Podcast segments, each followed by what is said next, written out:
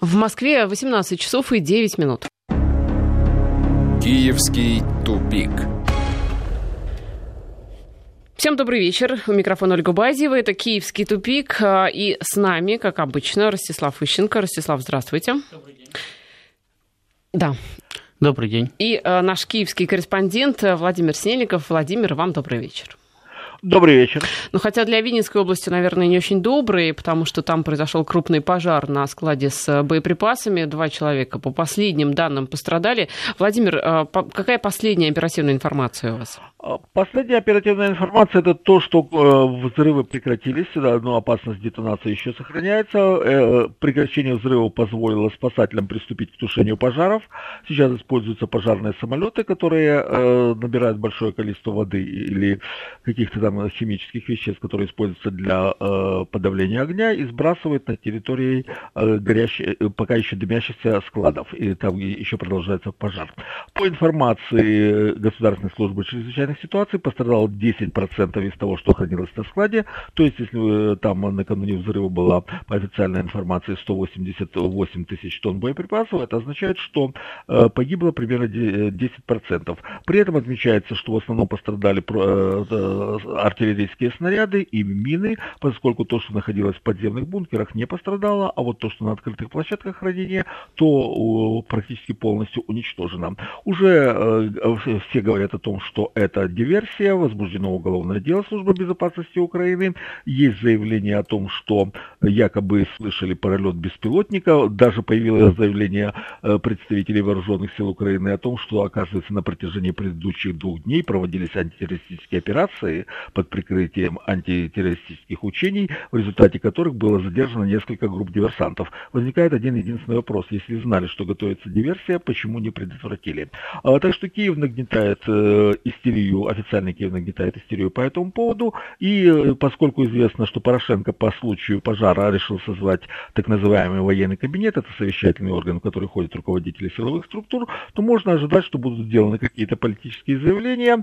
Э, вероятнее всего, опять заявятся о том, что э, во всем виновата Россия, что это диверсия российских спецслужб, и вот это проявление агрессивной войны, которую ведет Россия против Украины. Но тут есть один очень интересный момент, возникает вопрос, если, давай, э, если отбросить параноидальную версию о том, что это Россия, то кому это было выгодно?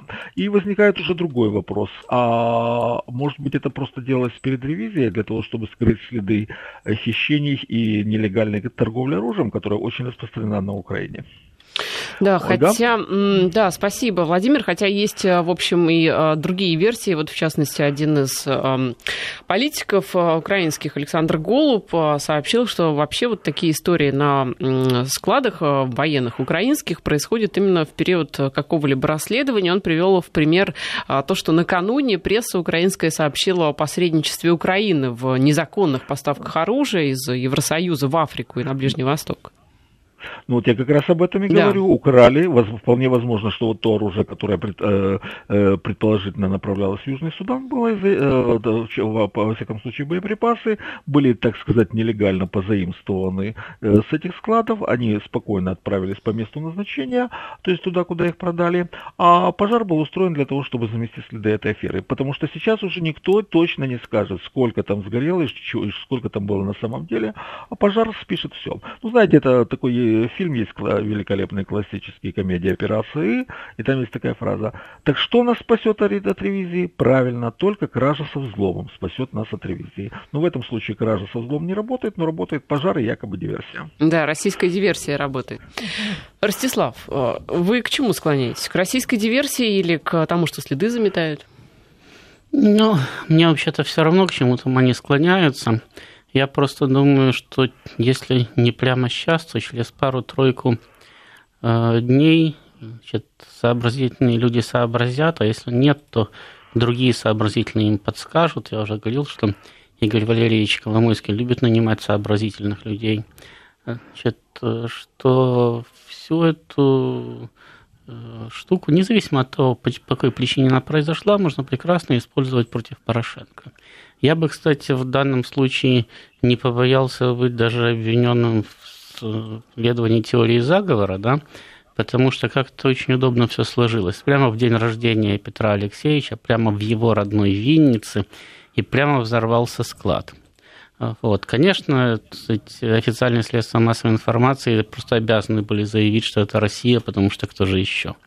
Значит, э, но э, очень удачно все складывается для оппонентов Петра Алексеевича. Даже если там заметали следы перед ревизией, значит, то не использовать такой самый момент просто грешно было бы. Значит, э, Порошенко фактически сейчас пытается в силовом плане опереться только на военных. Ему еще подконтролен там Генштаб, Министерство обороны, он рассчитывает через них каким-то образом подпереть свою власть штыками армии. Значит, понятно, что такие взрывы да, компрометируют э, армию, потому что это, если я не ошибаюсь, четвертый взрыв складов э, на Украине за год. Значит, ну, то есть, соответственно, можно выдвигать версию, что не просто бездали не в состоянии организовать охрану складов, можно выдвигать версию, что они все украли, а потом остаток взорвали. Какая разница? И в одном и в другом случае военные мерзавцы значит, действуют вопреки интересам общества. Следовательно, компрометируется э, сказать, последняя теоретическая опора э, сказать, Петра Алексеевича. Ну и в довесочек к этому – местные это органы власти тоже всегда виноваты. Значит, ну, хотя бы в том, что склад располагался буквально на окраине райцентра. То есть там, если посмотреть на карту, то между КПП склада и началом самого городка Калиновка с 20 тысячами жителей, значит, где-то метров 500 примерно, если не меньше. вот, э, что людей практически не эвакуировали, не эвакуировали сами в течение всех этих взрывов, потому что э, спасатели говорили, что это вообще не их проблема, а проблема местных властей. Местные власти разводили руками и говорили, что этим должны заниматься специальные спасательные службы. Ну, вот так, в общем, когда они сами эвакуировались, тогда уже, когда взрывы прекратились, да, тогда там появились специальные спасательные службы. Значит, местные власти в Винницкой области – это все власти Петра Алексеевича, это его вотчина. И даже э, МИЧС Украины, в общем-то, подчиняются Петру Алексеевичу. Если они плохо действовали, то это тоже его проблема. Таким образом, он оказывается во всем кругом виноват. И более того, еще посредством своего дня рождения, который там широко отмечался, и даже по всем телеканалам я Порошенко рассказывала Э, какой-то великий государственный Что он деятель. вошел в историю Украины. Да, да, великий государственный деятель современности, они как раз к нему привлекли дополнительное внимание. И, в общем-то, в плане сказать, негативного пиара, да, какую версию не выдвигай, все равно конечным, так сказать, бенефициаром всего негатива будет э, Порошенко. Поэтому я бы даже не исключал, что в данной ситуации складу помогли взорваться не столько в хозяйственных, Э, сколько в политических интересах. То есть пиар-акция такая? Да, потому что там же склад, в общем-то, достаточно специфический. Э, там среди этих 188 тысяч тонн большую часть э, боеприпасов составляли ракеты для систем залпового огня, «Град», «Ураган», там, «Смерч», значит, и Э, вот сейчас Украина активно плачется по поводу того, что там лежали танковые снаряды, закупленные за рубежом и не производящиеся на Украине. Ну, то есть явно их закупали и складировали там не для того, чтобы потом кому-то перепродавать, а сам склад э, сказать, уничтожать. То есть, э, ну, похоже на, похоже на то, что, в общем-то, здесь, если, если нету политического следа, да, то он там обязательно будет. Ну, вот вы про день рождения Петра Алексеевича упомянули. Там, конечно, в поздравлении его супруги, ну, супруга должна поддерживать мужа в любой ситуации, это бесспорно, но, конечно, там такие очень интересные слова, что а, он стал первым главой государства, который объединил весь цивилизованный мир вокруг а, защиты Украины. Ну, то есть, такие, да, специфические ну, там, оценки. Там, там по-моему, уже как Э, вся семья на почве сказать, не то мании величия, не то мании преследования немножко сказать, подвинулась, потому что то Петр Алексеевич объявляет себя президентом мира, значит, причем в контексте, когда это можно прочесть как президент планеты или даже Вселенной. Значит, то э, супруга его заявляет, что он объединил весь цивилизованный мир – ну, неважно вокруг чего, вокруг тыквы, вокруг Украины, вокруг еще чего-то, но он же объединитель, опять-таки, всего мира. То есть все остальные страны, главы государств и так далее склонились почтительно перед Петром Алексеевичем и объединяются под его руководством. Ну, что поделаешь, если они считают, что это реклама, ну, значит, взрыв склада поставил точку в этой рекламной кампании. Я, кстати, посмотрела фотографии в связи с этим Петра Алексеевича в юности. знаете, очень симпатичный. Вот прям когда молодой и такой стройный, очень симпатичный. В юности все симпатичные. Ну... Вот, вот вы пока юная, пользуетесь, фотографируетесь. Да, фотографируетесь. Ну, а, кстати, а, супруга еще заявляла о том, что как президент войдет в историю, который открыл двери к странам Евросоюза. По поводу стран Евросоюза а, были новости от народного депутата Украины Вадима Рабиновича, который который, э, ну, вот по его оценкам, власть вынудила уехать за границу более 10 э, миллионов украинцев. И при этом власть считает, что это победа, а вот эти вот 10 миллионов, они в лучшем случае стали обслуживающим персоналом в отелях и в, борде... Э, в туалетах и в борделях Европы. Вот такие вот оценки. Ну а что? По этому самому, по факту он прав, свыше 10 миллионов людей покинули страну, потому что там нет работы, и, безусловно, за это несет ответственность Э, украинская власть. Значит, тут э, двух мнений быть не может. И да, он совершенно правильно констатирует э, тот момент, что при этом власть рассказывает, что они поехали в Европу без, без виз отдыхать там, в качестве туристов, все 10 миллионов. И так им понравилось отдыхать, что никак назад не вернуться. Никак не отдохнут. Вот. Да, но просто я должен сказать, что ведь, Вадим Рабинович не первый день живет на Украине, и не первый год со всеми ее предыдущими властями сотрудничал. С этой тоже сотрудничает в качестве оппозиции Его Величества. Значит, э, поэтому э, должен понимать, что полную ответственность за все, что происходит на Украине, он тоже несет. Потому что те, кто те, э, реально сопротивлялся установлению этого режима, те или в тюрьме, или в могиле, но в лучшем случае в эмиграции. Да, Владимир, а что касается уехавших а, в Европу, вот какие последние данные по, после того, как был введен этот безвиз? Э, да, есть статистика, ее буквально несколько дней назад опубликовали. Э, всего граждане Украины получили 1 миллион биометрических паспортов, э, то есть это те паспорта с чипом, которые содержат биометрическую информацию, но из этого миллиона только 200 тысяч воспользовались правом ехать в Европу без виз. То есть остальные 800 тысяч оформили эти паспорта на всякий случай на будущее, чтобы было под рукой, если вдруг понадобится поехать. При этом в общем потоке тех, кто выезжает за границу, это не такое уж и большое э, количество людей, поскольку границу Украины на запад, на запад пересекает ежегодно туда и обратно несколько миллионов человек, соответственно, это максимум 10% тех, кто выезжает в Европу.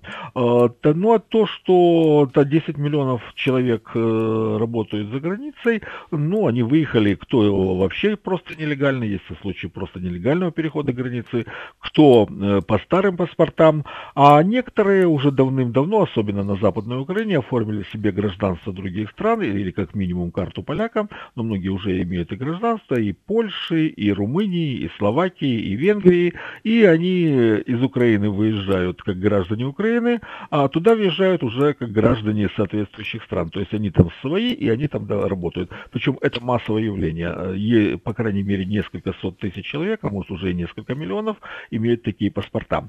Э, для этого есть легальная основа, потому что а, буду законодательство всех этих стран, то есть э, Венгрии, Польши, Румынии и Словакии, позволяет получать гражданство тем, кто проживал э, в то время, когда эти страны, эти территории входили в состав этих стран, э, гражданство или их, или их потомкам. То есть, если человек доказывает, что его предки жили, например, до 1939 года, где-то в Галиции, то он имеет право на польское гражданство и, соответственно, румынское, славянское, румынское, славянское и румынское.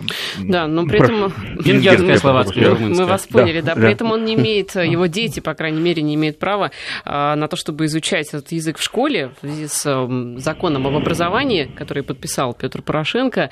Вот по последним данным, около миллиона детей украинских школ не смогут с 2020 года обучаться на родном языке. Венгры сейчас многие в растерянности, и они, конечно, говорят о том, что мы понимали, что закон рано или поздно примут, но мы не думали, что так быстро его подпишут. В Закарпатье 70 школ с преподаванием на венгерском языке и 14 школ с преподаванием на румынском. Вот теперь все расстроены, потому что преподавание, видимо, отменяется. Знаете, в этом э, самое ужасное даже не то, что они не смогут учиться на, на родном языке, а дело в том, что они вряд ли смогут вообще на каком-то языке учиться, потому что э, для венгерских школ, там, для румынских школ, для словацких школ э, поставляли учебники э, соответствующее государство. Украина в это дело ни копейки не вкладывала.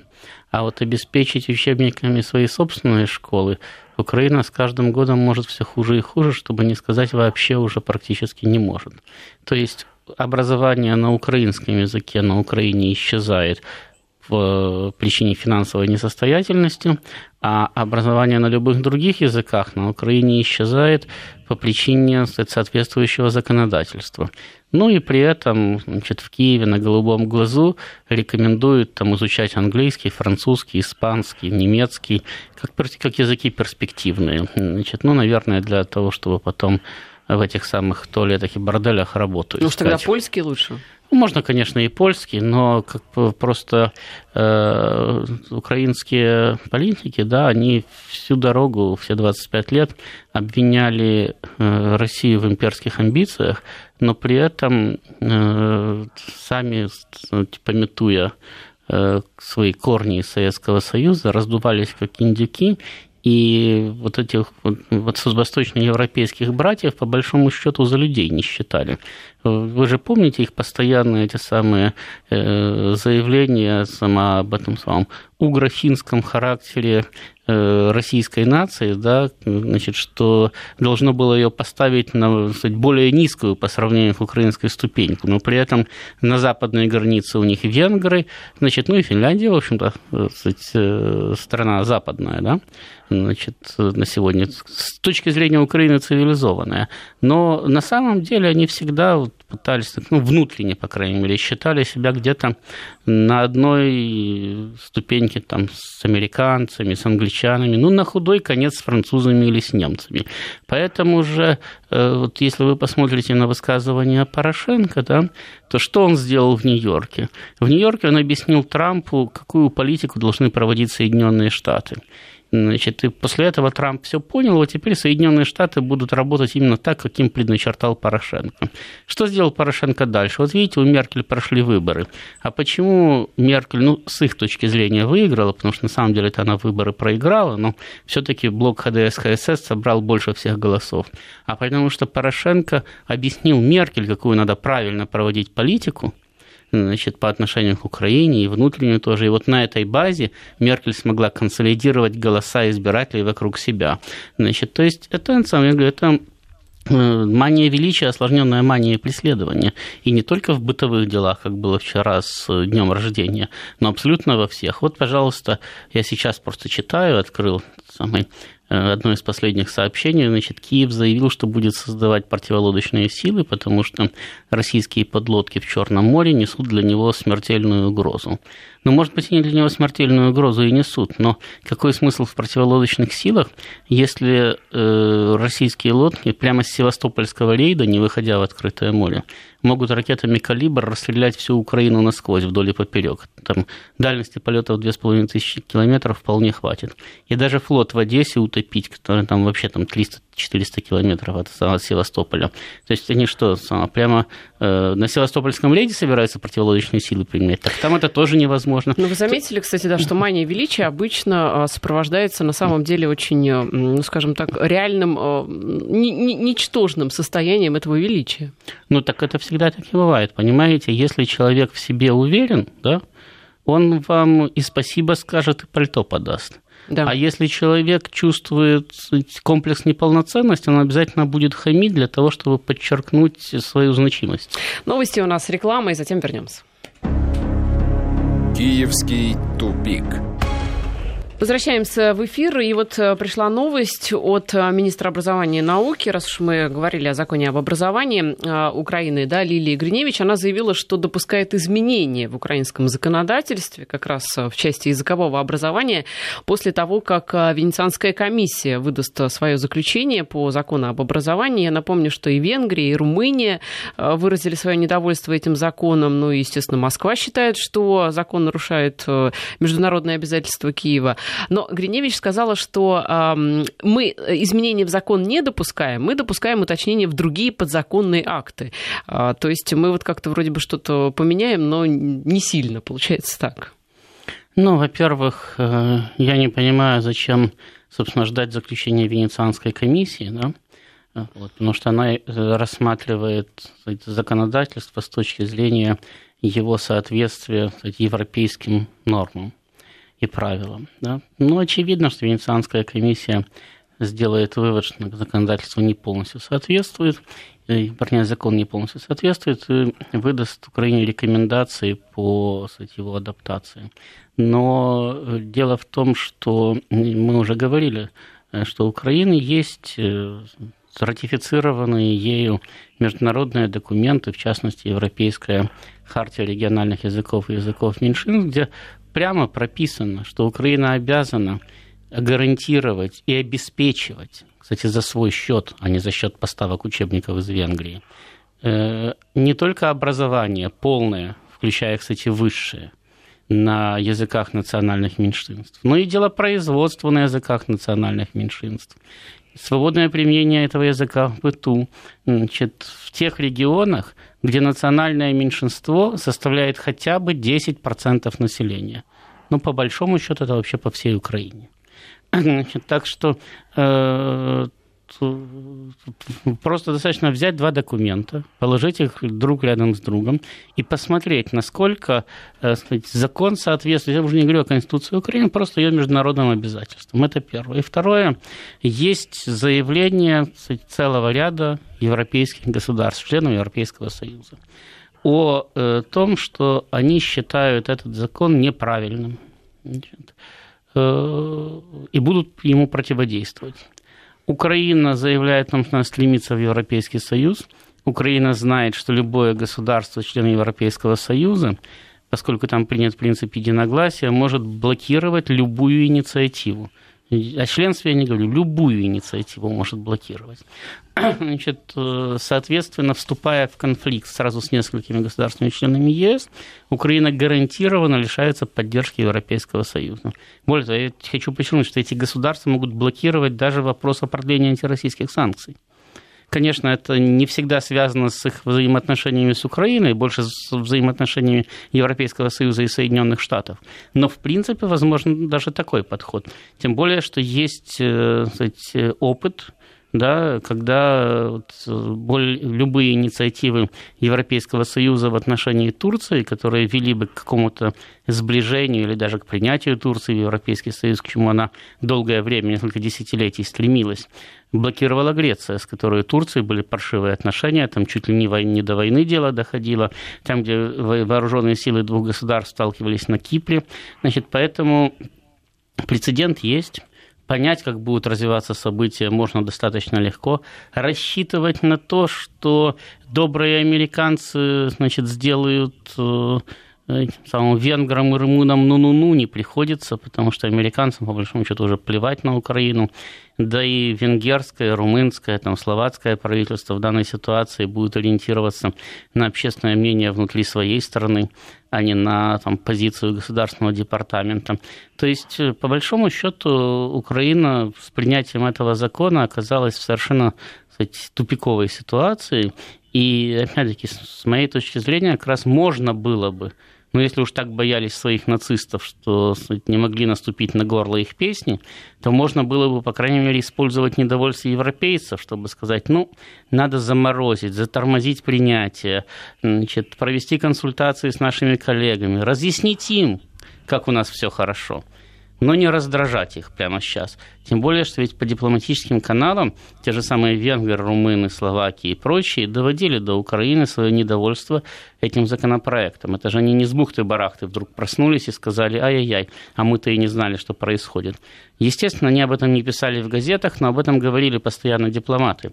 Значит, э, на уровне и украинского МИДа, и украинского правительства, и Украинской Верховной Рады, и на уровне Петра Порошенко. И они дождались последнего момента, они фактически дождались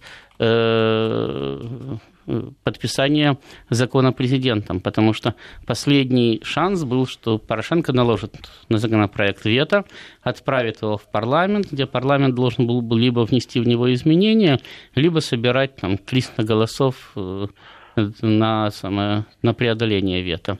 Значит, но Порошенко этого не сделал. После этого фактически он, он и вся Украина вступила в конфликт со своими восточноевропейскими соседями.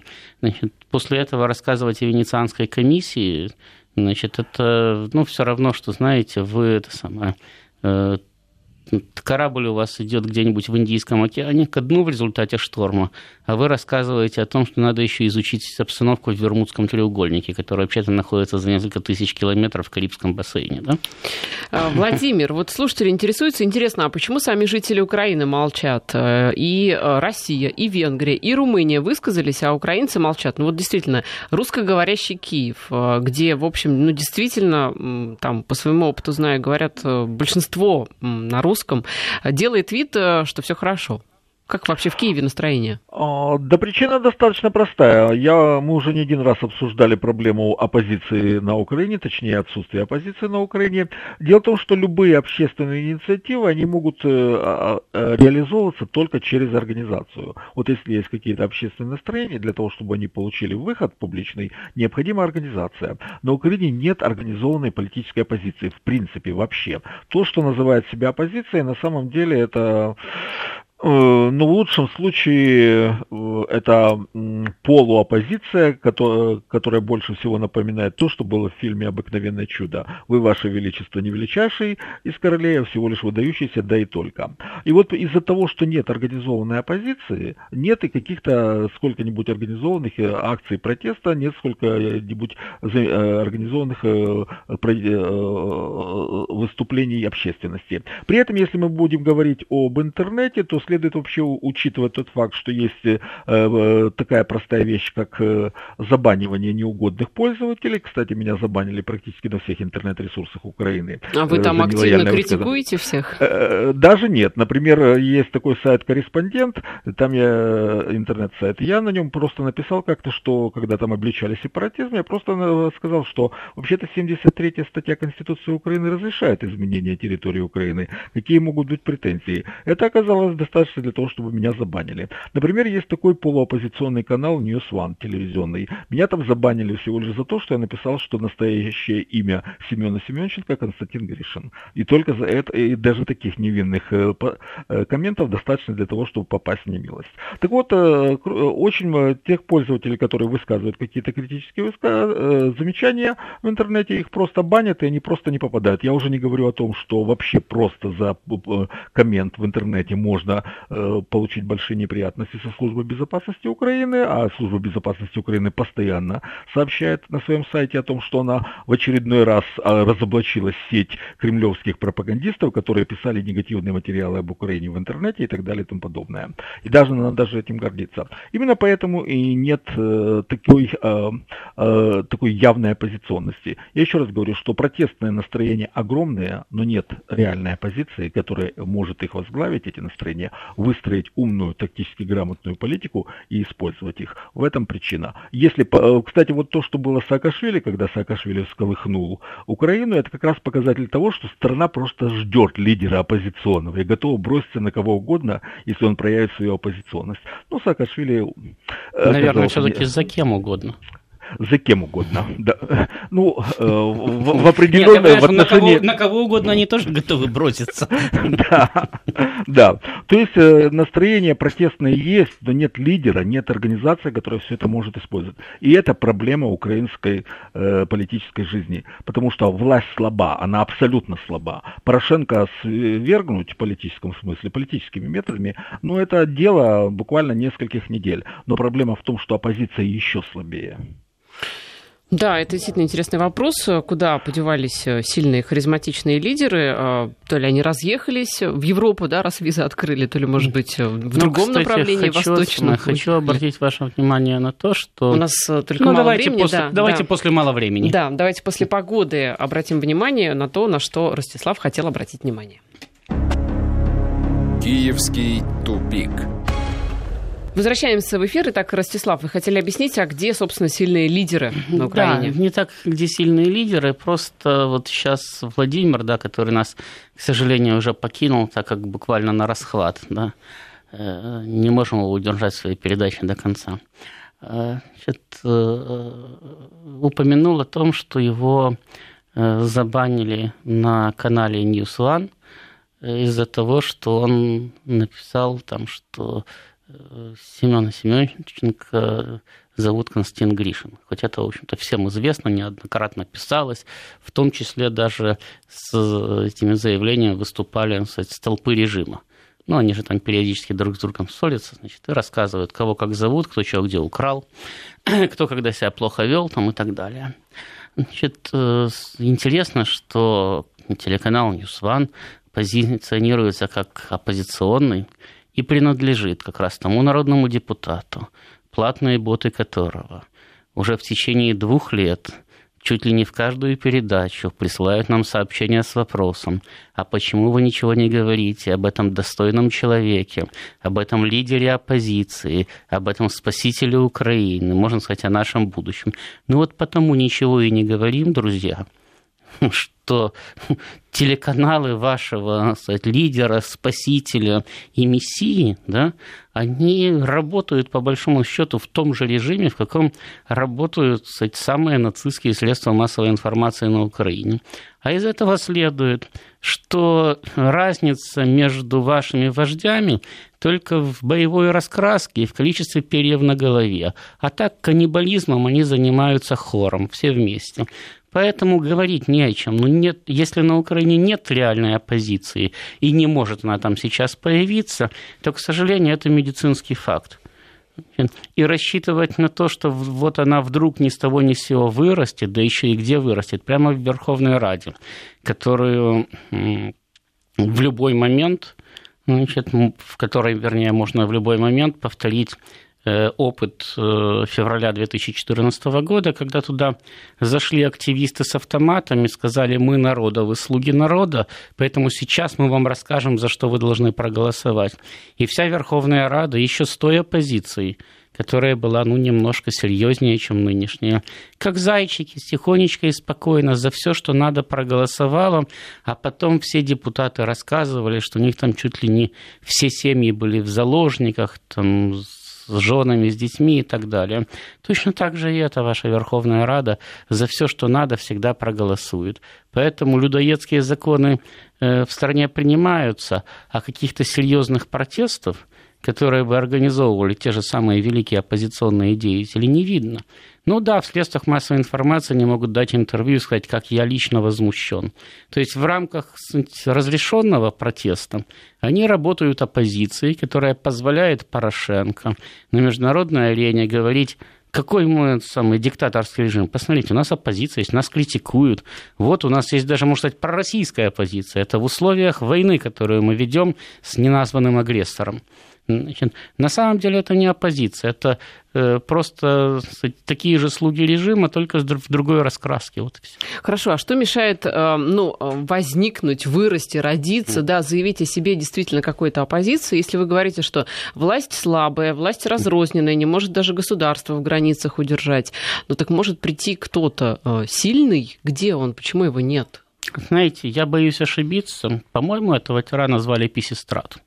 Но, может быть, кстати, за давностью времени и за кстати, обремененностью оперативной работы я уже и забыл его фамилию, но это не так важно. Короче, один из есть кстати, легенда или исторический анекдот о том, что когда у одного из древнегреческих тиранов спросили, каким образом он умудряется так долго, он правил почти полвека, сохранять власть в своих руках, он, ничего не ответив, вывел спрашивающего в поле и начал тростью сбивать колосья, которые поднимались чуть выше остальных.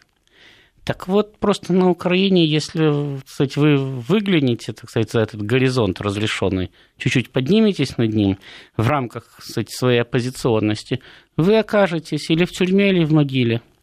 В лучшем случае, опять-таки, в эмиграции. Других вариантов у вас нету. Поэтому, ну, конечно, лидер может появиться, он только долго не проживет. Но вы же говорите, что власть слабая, и все, а, каждый... Между прочим, чем власть слабее, тем активнее она прибегает к террору. Сильной власти террор не нужен. Сильная власть может держаться в рамках закона, потому что ее и так уважают. Когда власть не уважают, когда власти не подчиняются, когда э, к власти относятся отвратительно, значит, власть всегда прибегает к террору. Это первое. А второе, не надо все-таки забывать, что на Украине и власть, и оппозиция сегодняшняя, да, вышли из одного и того же государственного переворота.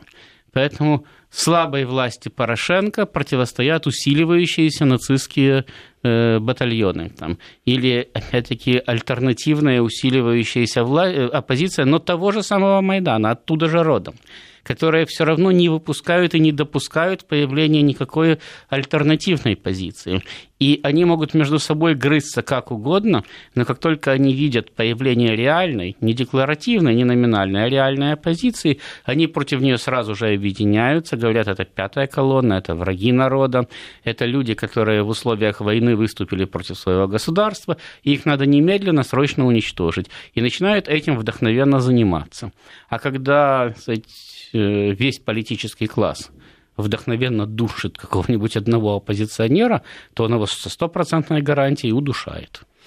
Ну ведь если, допустим, посмотреть на Европу, на которую Украина любит оглядываться, пример, да, опять же, брать, с которой та же Германия, где есть, ну, назовем, допустим, да, все-таки сильным лидером, а, по крайней мере, долгоиграющим Ангелу Меркель, и а, там появляется та, же, та самая альтернатива для Германии, где консолидируются там, да, евроскептики, недовольные всей этой политикой.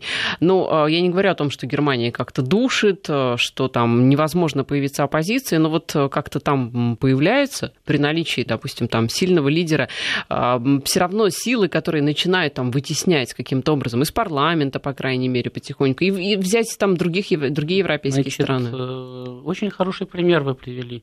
Только в той же Германии с 33 по 45 год вся оппозиция находилась или в концлагерях, или в могиле. И, между прочим, сильный германский лидер того времени, Адольф Гитлер, да, он не всегда был сильным.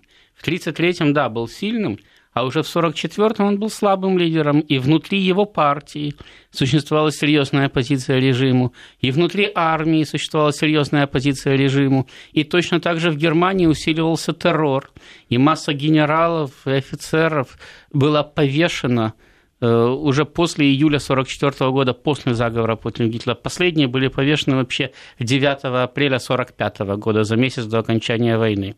Значит, э, тем не менее, значит, режим продолжал удерживаться, никакой оппозиции он не допускал.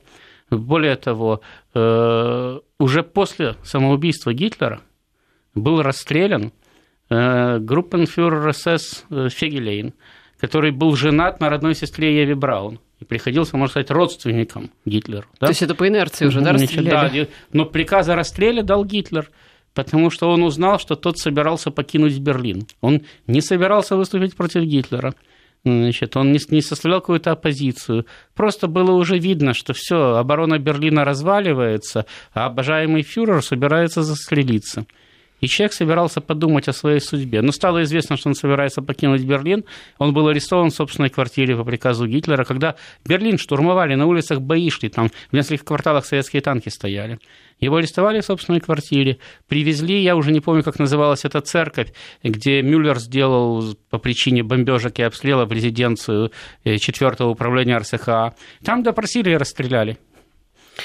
На грустной ноте, но приходится нам заканчивать на этой ноте. Я надеюсь, что завтра продолжим чем-то более позитивным. Время наше вышло. Ростислав Ищенко был сегодня с нами. И Владимир Снеликов, который нас чуть раньше покинул. Но завтра в этом же составе мы вернемся. А пока всем хорошего вечера. Киевский тупик.